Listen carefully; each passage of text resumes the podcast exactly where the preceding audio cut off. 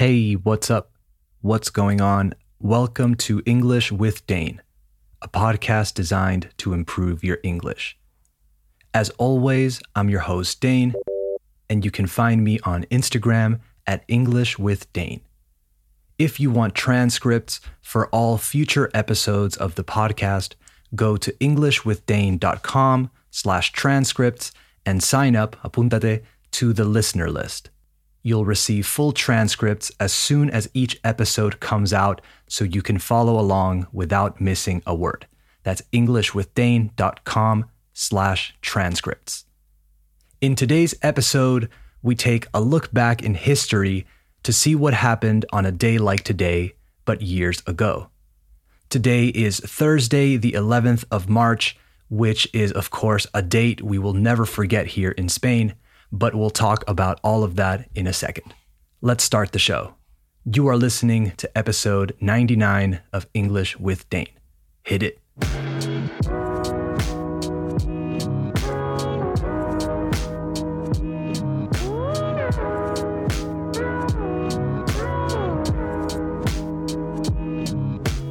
Okay, we have officially started the show, so let's talk about history. Recent history, in fact. Let's check in with history.com to find out what happened on a day like today. I'll post the link to the site in the description in case you want to read more about these events. This first one hits very close to home, literally. The headline reads Terrorists bomb trains in Madrid. On March 11, 2004, 193 people are killed and nearly 2,000 are injured when 10 bombs explode on four trains in three Madrid area train stations during a busy morning rush hour. The bombs were later found to have been detonated by mobile phones. The attacks, the deadliest against civilians on European soil since 1988 Lockerbie airplane bombing, were initially suspected to be the work of the Basque separatist militant group ETA. This was soon proved incorrect as evidence mounted against an extreme Islamist militant group loosely tied to, but thought to be working in the name of Al Qaeda. Investigators believe that all of the blasts were caused by improvised explosive devices that were packed in backpacks and brought aboard the trains. The terrorists seem to have targeted Madrid's Atocha station, at or near which seven of the bombs were detonated. The other bombs were detonated aboard trains near the El Pozo del Tío Raimundo and Santa Eugenia stations, most likely because of delays in the train's journeys on their way to Atocha. Three other bombs did not detonate as planned and were later found intact. This was crazy. I remember this moment clearly.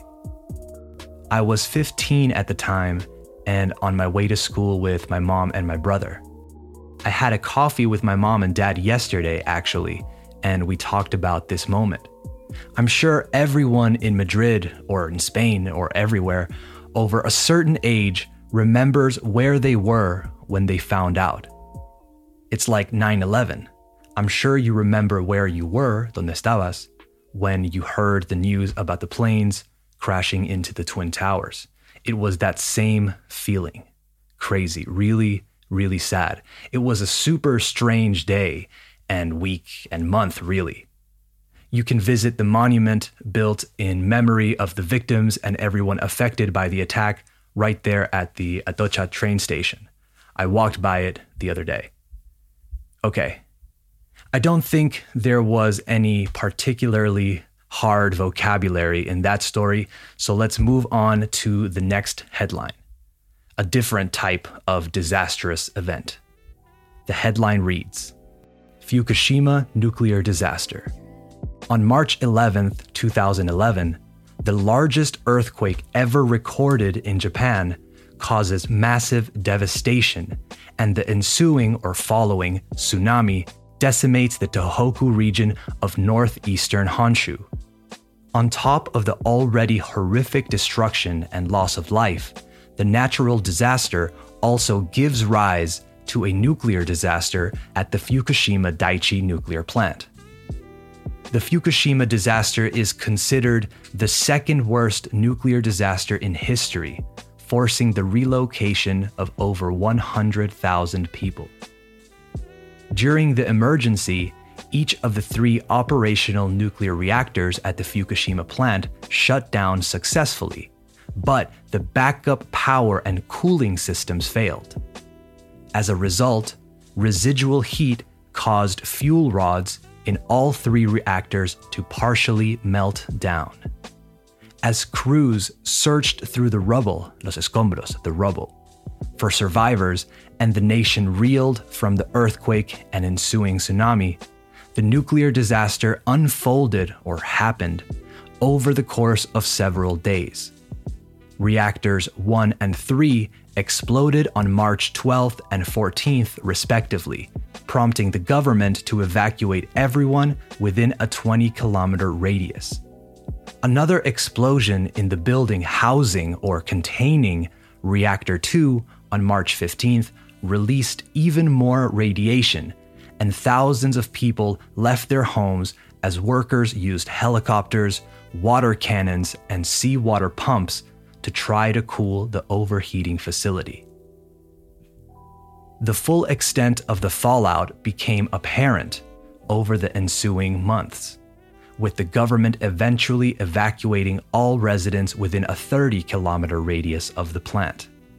No deaths were initially attributed to the incident, although this was of little comfort to the 154,000 who were evacuated or the loved ones, los seres queridos, of the more than 18,000 people who lost their lives as a result of the earthquake and tsunami.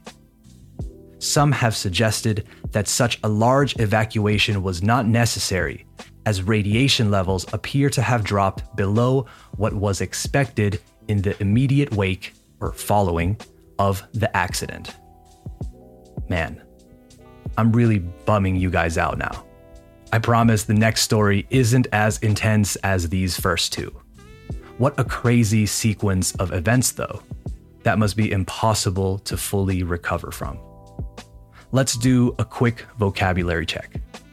First, to give rise. To give rise means to cause to happen, occur, or exist.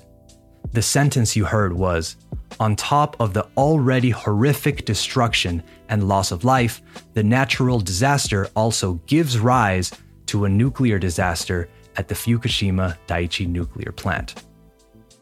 Then we have to reel, to reel from something. Reel is spelled R E E L, no A. This is something you don't hear that often outside of a news scenario. To reel from something means to feel very shocked, upset, or confused. The sentence was as crews searched through the rubble, los escombros, for survivors, and the nation reeled from the earthquake and ensuing tsunami, etc., etc. All right, one more, a more light-hearted story. Let's read this last headline. Paul McCartney knighted. On March 11, 1997, Paul McCartney, a former member of the most successful rock band in history, the Beatles, is knighted by Queen Elizabeth II for his quote, services to music.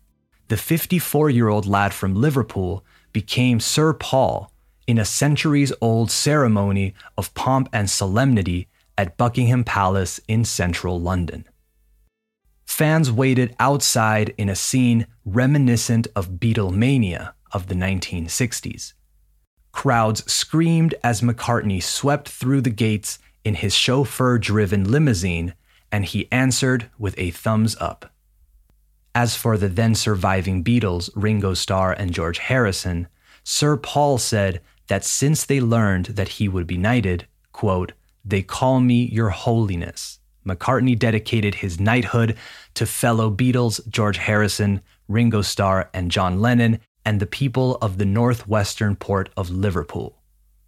In October 1965, McCartney, along with fellow band members John Lennon, George Harrison and Ringo Starr collected MBE, members of the British Empire, medals, much to the shock of the British establishment.